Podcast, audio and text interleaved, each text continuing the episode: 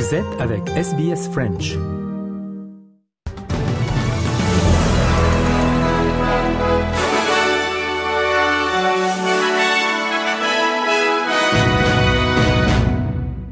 En Australie, le vice-premier ministre euh, Richard Marles a déclaré que 45 Australiens à Gaza ont contacté le gouvernement pour demander leur rapatriement. En Australie, les Australiens sont pris dans le conflit entre les militants du Hamas et les forces israéliennes. Richard Marles a déclaré sur ABC que l'Australie n'avait pas encore confirmé où se trouvaient exactement les 45 Australiens. I mean, obviously, opening um, some kind of corridor which would allow people to leave Gaza would be um, a massive step forward. It would it would provide the, the key answer um, for those Australians who are in this situation, but clearly there are many, many more people who are caught up in this as well. Les efforts diplomatiques visant à établir un cessez-le-feu pour permettre à l'aide d'atteindre la bande de Gaza ont échoué et Israël a ordonné l'évacuation de villages proches de sa frontière avec le Liban, faisant craindre que la guerre ne s'étende sur un nouveau front. Israël a placé Gaza sous un blocus total avec des frappes aériennes sans précédent. Les autorités de Gaza affirment qu'au moins 2750 personnes ont été tuées, dont principalement des civils. L'ONU affirme que plus d'un million de personnes ont été déplacées à Gaza et qu'une offensive terrestre israélienne pourrait accélérer une crise humanitaire. La directrice de la communication de l'Office de secours des Nations Unies, Juliette Touma, a déclaré qu'aucune aide n'entre actuellement à Gaza, l'agence appelant Israël à mettre fin à son siège. The shelters are overcrowded.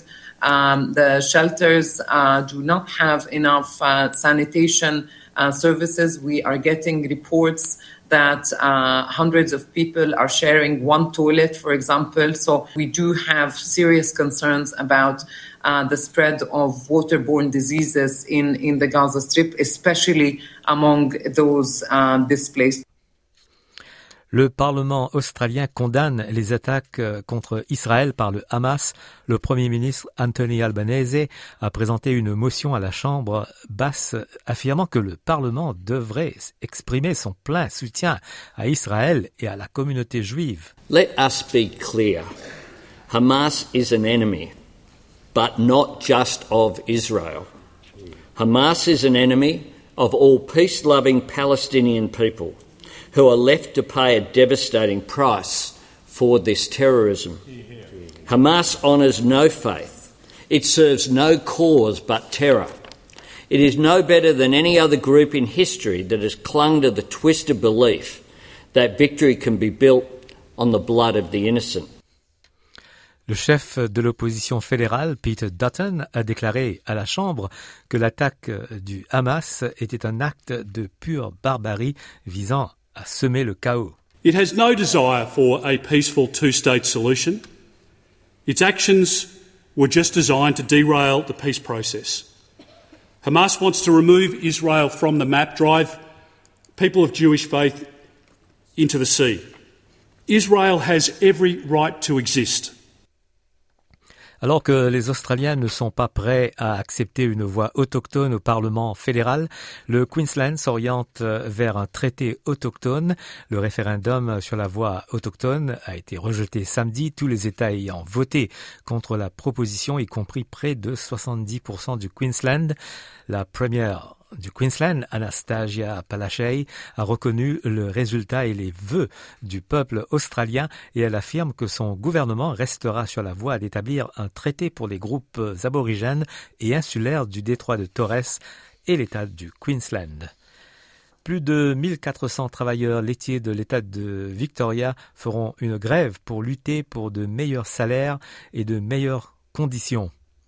L'Australie occidentale a annoncé une refonte historique de la législation sur les armes à feu dans l'État alors que le gouvernement cherche un équilibre entre la sécurité publique et les intérêts des propriétaires légitimes d'armes à feu. Le gouvernement a publié une proposition qui ferait de l'État la première juridiction du pays à imposer une limite au nombre d'armes à feu qu'un titulaire de permis peut posséder. On écoute le ministre de la Police, Paul Papalia. Bottom line is that since 2009, when our system uh, for licensing firearms was changed, Western Australian firearm numbers have increased by some, something like 60%. In the last five years, 1,769 firearms have been stolen in Western Australia. That's equivalent of one a day.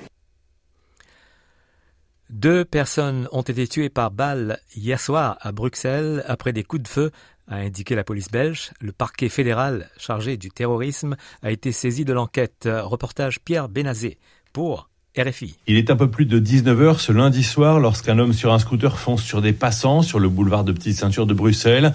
Il saute de son véhicule et fait feu à l'arme automatique. Il y a au moins quatre tirs, selon les douilles qu'on a pu voir la police scientifique ramasser par la suite. Vêtu d'un blouson orange fluo, l'homme poursuit un passant dans un immeuble de bureau et là-bas, deux des personnes visées sont de nationalité suédoise et sont décédées. Un chauffeur de taxi est aussi blessé par l'assaillant, mais ses jours ne sont pas en danger. L'homme est en fuite et le match de football au stade du Heysel a été interrompu après la mi-temps. Les spectateurs ont été priés de rester sur place et les joueurs ont été directement exfiltrés vers l'aéroport.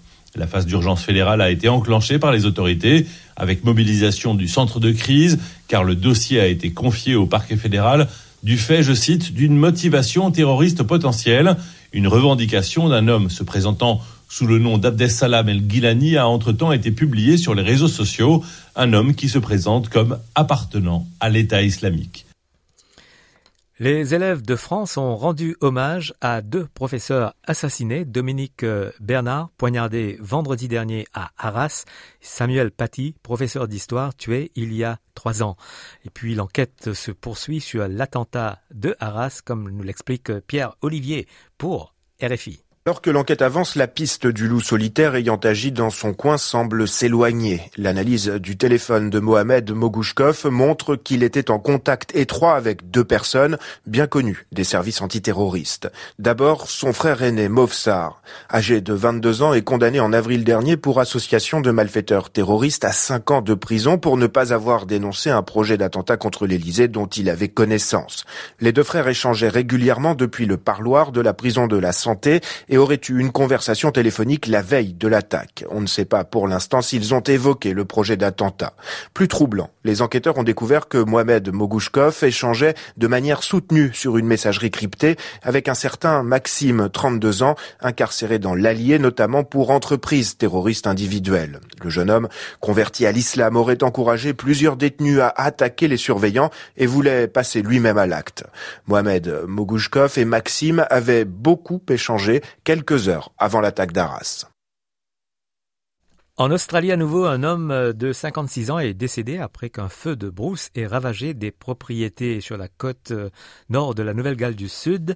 Le commissaire des services d'incendie ruraux de cet État, Rob Rogers, a déclaré sur ABC News que ce décès était un rappel tragique de la mort à cause des feux de brousse. Voilà, fin du journal.